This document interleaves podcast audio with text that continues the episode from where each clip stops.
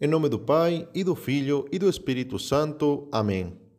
Salve Maria, sou o Padre Antônio Gonçalves, do Instituto do Verbo Encarnado, e hoje, sábado, 14 de maio de 2022, vamos meditar o Evangelho de São João, capítulo 15, versículos 9 ao 17.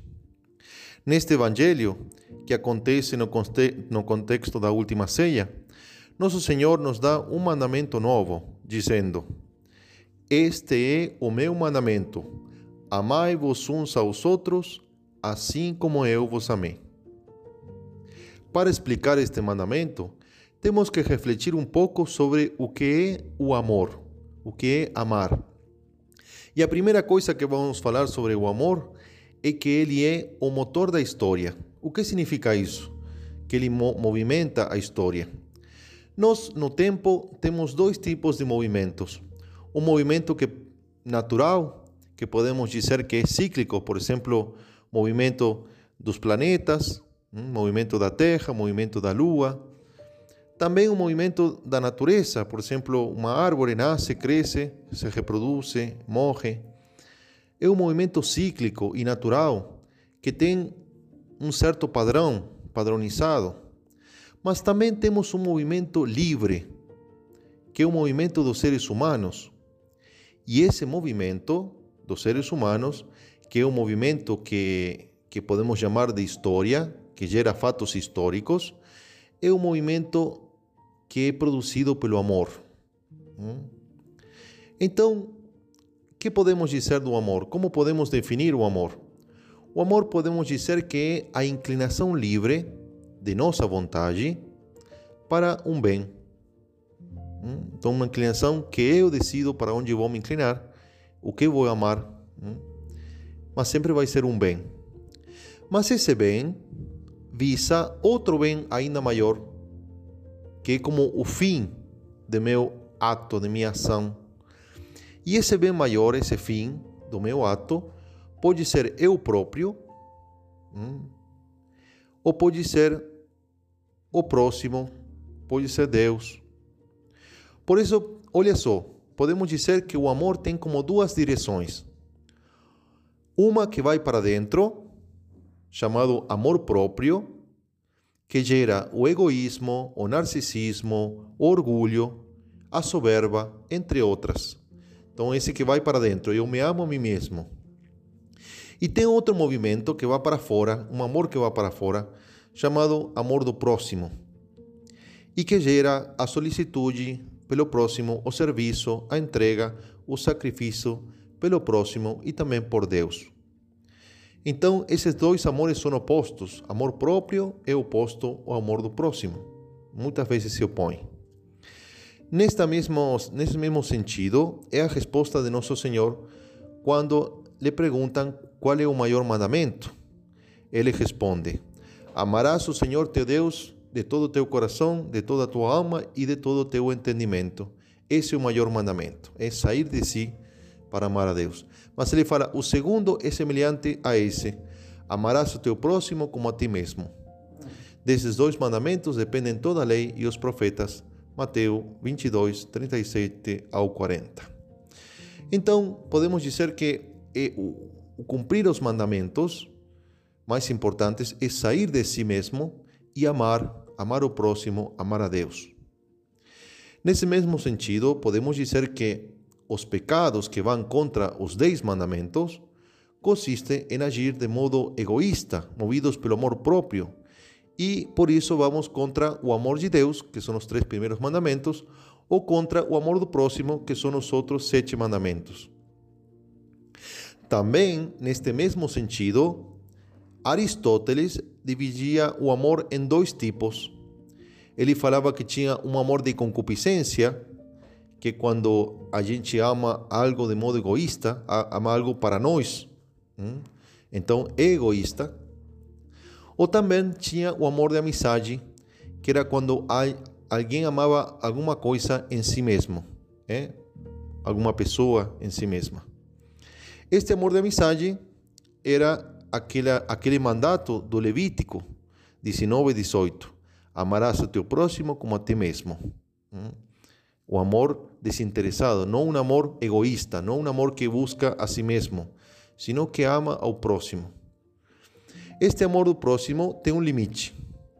Nos manda a mandar ao próximo, a amar ao próximo, mas não por cima do amor próprio. Pode-se amar ao próximo mais do que a si mesmo, na ordem natural? Talvez algumas mães consigam amar seus filhos mais do que a si mesmas e sacrificar-se por eles, dar a vida por eles. Mas este tipo de amor é, não é comum na ordem natural. Na ordem natural, geralmente a gente se ama mais a si mesmo do que o próximo.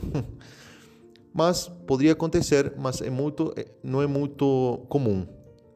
No Evangelho de hoje, nosso Senhor nos dá um mandamento que é ainda maior. Ele já não nos pede amar ao próximo como a nós mesmos. Ele nos pede amar ao próximo como Ele nos ama, com o amor de Cristo. Nosso Senhor se converte em medida desse novo amor. E qual então é a medida do amor de Cristo? O fala São João no seu Evangelho, capítulo 13. Antes da festa da Páscoa, diz São João, sabendo Jesus que chegara a hora de passar deste mundo para o Pai, tendo amado os seus que estavam no mundo, amou-os até o extremo, até o fim.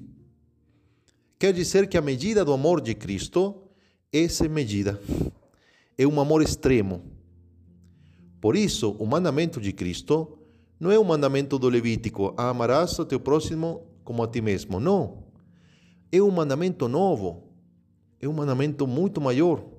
Como ele mesmo fala no, no capítulo 13 de São João, versículo 34 dou-vos um novo mandamento: que vos ameis uns aos outros, como eu vos amei. Amai-vos também uns aos outros. Então é novo, porque já não, não nos manda a amar o próximo só como a nós mesmos, nos manda a amá-lo com um amor muito maior. Por isso que este amor é sobrenatural, este amor que triunfou na cruz, este amor que se chama caridade, o amor cristão, é um amor superior supera as forças humanas e só podemos amar desse modo se temos a graça de Deus. Agora, para finalizar, como podemos reconhecer esse amor? Hum? Quais são as diferenças entre esse amor sobrenatural, que vem pela graça de Deus, e o simples amor humano? Seguindo os escritos do cardeal Bantuan, eu vou dar quatro características desse amor cristão desse amor sobrenatural. Brevemente, a primeira característica para reconhecer o amor cristão é que é o primeiro a amar. Hum? O amor de Deus é um amor de graça. Ele não ama porque é amado. Não é um amor de resposta. Ah, ele me cai bem porque e aí eu, amo ele. Não. Ele ama sem interesse, sem esperar nada em troca. Ama não porque é amado, sino que ele é o primeiro a amar, é o que dá o primeiro passo. Olha São João o que fala. Nisto consiste o amor. Não, não fomos nós que amamos a Deus, mas foi Ele que nos amou e enviou no seu Filho como vítima de expiação pelos nossos pecados. Primeira carta de João, capítulo 4, versículo 10. Então, primeiro, o cristão, que é verdadeiro cristão, sempre é o primeiro a amar. Sempre é o que dá o primeiro passo. Segundo, é um amor que ama a todos, inclusive aos inimigos. Hum? É um amor que não tem limite, não fala, ah, vou amar só a este grupo, só a estas pessoas, só a estes. Hum? Para que resplandeça o amor divino, tem que ser um amor sem excluir a ninguém. Diz nosso Senhor, para que sejam filhos do vosso Pai Celestial, que faz sair o sol sobre maus e bons. Mateus 5, 45. Inclusive, nossos inimigos. Nosso Senhor fala: Amai vossos inimigos, rogai por aqueles que vos perseguem. Mateus 5, 46 e também 47. Bem, é um amor que ama servindo, essa terceira característica. É um amor que se coloca no serviço do próximo, é na prática. Pois o Filho do Homem não veio para ser servido, mas para servir e dar a sua vida em resgate por muitos. Marcos 10, 45. E também fala: O maior dentre vós será aquele que vos serve. Mateus 23, 11. Por último, é um amor é, que nesse serviço se entrega totalmente, entrega a própria vida. Esse amor de serviço se volta entrega de si mesmo. Esse amor faz com que o que ama se entregue totalmente a si mesmo, inclusive até o ponto de, de, de entregar a sua vida pelo próximo.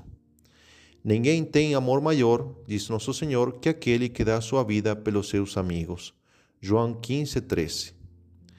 Assim, temos vocações, por exemplo, onde a pessoa dá a vida pelo outro, como acontece com a vocação religiosa, mas também no matrimônio, onde a pessoa se entrega totalmente a seu cônjuge e a seus filhos, relegando, colocando para trás muitos desejos de sucesso pessoal.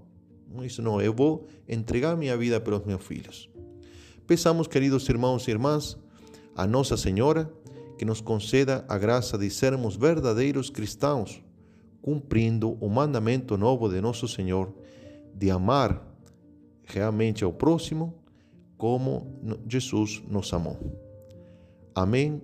Assim seja.